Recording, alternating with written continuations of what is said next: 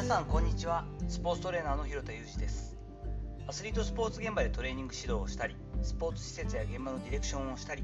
トレーニングやトレーナーの働き方について情報発信をしたりしています。最初に告知をさせてください。8月27日土曜日夜6時じゃない。ごめんなさい。8時から。トレーナーに必要な10年後も生き残るための戦略2022というオンラインセミナーをします。これ6月にもやったものなんですけれども、えー、好評はいただいたものですね、ちょっと内容がセンシティブなので、アーカイブは残さない方針でやっております。えー、6月にちょっと参加できずに、土曜日ならいけるのにという方が数名いらっしゃったんで、こちらの時間にやらせていただくことになっていました。詳細の方はですね、URL の方を概要欄に貼っておきますので、そちらをご覧ください。本日は、球界における新型コロナ集団感染で思うことというお話をしていきます。日本のプロ野球界での感染拡大が止まらないという状況がはっきりとしてきましたよね。ここ数日特に3日間ぐらいですよね。直近2日間で50名以上の新型コロナ感染者が出たということで試合が中止になったりしています。こちら URL の方も貼っておくんですけれども、まあ、よくねあの論調として伝えられることでなんかベンチの中でもよく見たらマスクもせずに結構話したりしてることがあるじゃないかなんて話があるんですけれども予防の徹底が足りないのではないかというちょっと視点はですねあまりこうあるかもしれないですよね。これだけの人数がいるのでゼロではないとは思うんですけどもそれにはノーだなというかですねそれを言ったらちょっと難しいんじゃないのと思ったりしています。やっぱりですねあのプロ野球の1シーズンを考えるとですね家族なんかよりもよっぽどこうずっと集団行動をしているわけですよね。新幹線移動飛行機移動ましてこの2つに関してはもうすごく乾燥した中で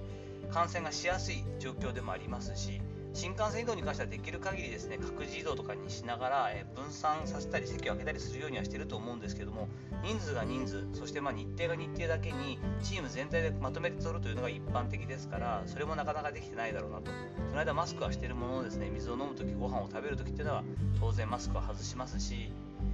バスの中の移動もそうですしベンチの中もそうで本当に長い間濃厚なというかですね接触する人数がとてつもなく多いのがプロ野球の、まシーズン中なのでそしてです感染のリスクとか近さがやっぱり近いだけではなくて1年の疲れが最も出やすいのが今の時期ですよね。今年もまあずっと変わらず毎年毎年異常って言ってますけれども6月から35度を超えたりして暑い中そして高い高い湿度の中ですね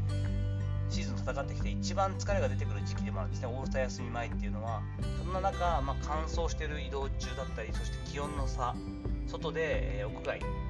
デーゲームなんかは特に暑いし湿度も高いその次に免疫力の低下っていうのは一番の問題だったりもしてこの時期が最も風邪のひきやすい夏風邪をひく選手が多いのは私が関わっていたもう古いですけれども2003年とか2010年前後の78年の中でもこの時期に一番風が多かったんですよね。そう考えると夏風邪みたいな感じでちょっと体調崩す喉痛いとか熱が出てしまっている。その上で実際に PCR 検査をすると、まあ、陽性が出ているということで、まあ、コロナであろうというふうになっているという状況が多いと思うんですね。やっぱりここのプロ野球に関してはですね重症率であったりあと無症状の人の数もある程度公表するべきかなと。50何人っていうとわ大変だと。プロ野球みたいなところがやってしまうとクラスターになってしまってそれが一般の人にもどんどん広がるじゃないかっていうイメージを持つと思いますしその側面もあるんですけれども例えば50何名のうちの40名以上が無症状だったりとかですね本当にあの重症化してないということを考えるというのが公表されればですね少し安心材料にもなったりするのかなと思っています。これはまあプロ野球現在のアスリートスポーツの世界のことだけではないんですが現状今の形のコロナですよね、まあ、変異して変異して今の形になっているコロナに関しては風邪とまでは当然言えないと思うんですね。すごい倦怠感と喉の痛みもある人が多いようなのでワクチンを3回打ってる人としてもあのものすごい重症化する方もいらっしゃるので一概には言えないんですがやはりインフルエンザのような扱いにするべきではないかということは感じています。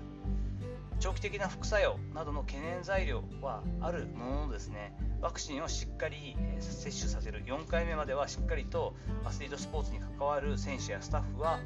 必ず必須にするという感じにした上でですね2023年以降来年以降は重症率が飛び上がらない限りはですね年に1回国が例えば無償でワクチン接種を、え、させる。全国民に基本的にしましょうということでお金を出さずにできるようにする。その上で本当は半年に1回は抗体が落ちてしまわないようにやってほしいのでということで優勝にしてですねお金を払って、まあ、接種を推奨するような形に持っていくとして少しずつこうインフルエンザワクチンのような形に持っていくのが理想なんじゃないかなと個人的には思っています。こんな風にねなんかちょっとこう批判もあるかもしれませんが私が極端に感じるかもしれませんが考えているのはやはり先週1週間弱ですが行ってきたアメリカのシカゴの様子を見たからなんですよね。決して感染率がすごく下がっているわけではないアメリカですがもうウィズコロナである程度こう感染症としては広がっていくだろうということは仕方ないなというふうにこうアメリカの方が振り切った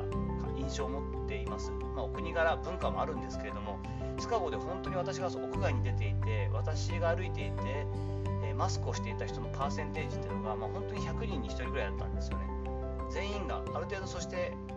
レストランに入ったりとかですね。ちょっと密なところに入るときはマスクをつける方もいらっしゃいましたがそれでも100人いたら本当に45人って感じですね。慎重な感じの方だけだという感じがしました。どちらも悪くないんですけれどもやはりマスクをしない生活でによるそのコミュニケーションの円滑さであったりとか経済効果みたいなところも考えていくとどちらがいいかは私にはまだ完璧には言えませんが、まあ、決め手がない以上感染という可能性がある以上ある程度付き合っていく方向に舵を切るべきではないかなというふうに感じたりしています。さていかがだったでしょうか？本日は球界における新型コロナ集団感染で思うことというお話をしていきました。えなかなかね難しいテーマであるんですけれどもやっぱ野球界が中心となってちょっとこういった方向性っていうのが少しずつ示していけるといいよななんていうふうには思ったりもしています。一刻も早くね今感染をしていて特に重篤化というか少し重症化している選手に関しては早く復帰して戻ってきてくれることを祈っています。本日の話のご意見やご感想などあればレター機能を使ったりコメント欄にお願いいたします。いいねフォローも引き続きお待ちしております。どうぞよろしくお願いいたします。本日も最後までお聴きいただきありがとうございました。この後も充実した時間をお過ごしください。それではまたお会いしましょう。広田裕二でした。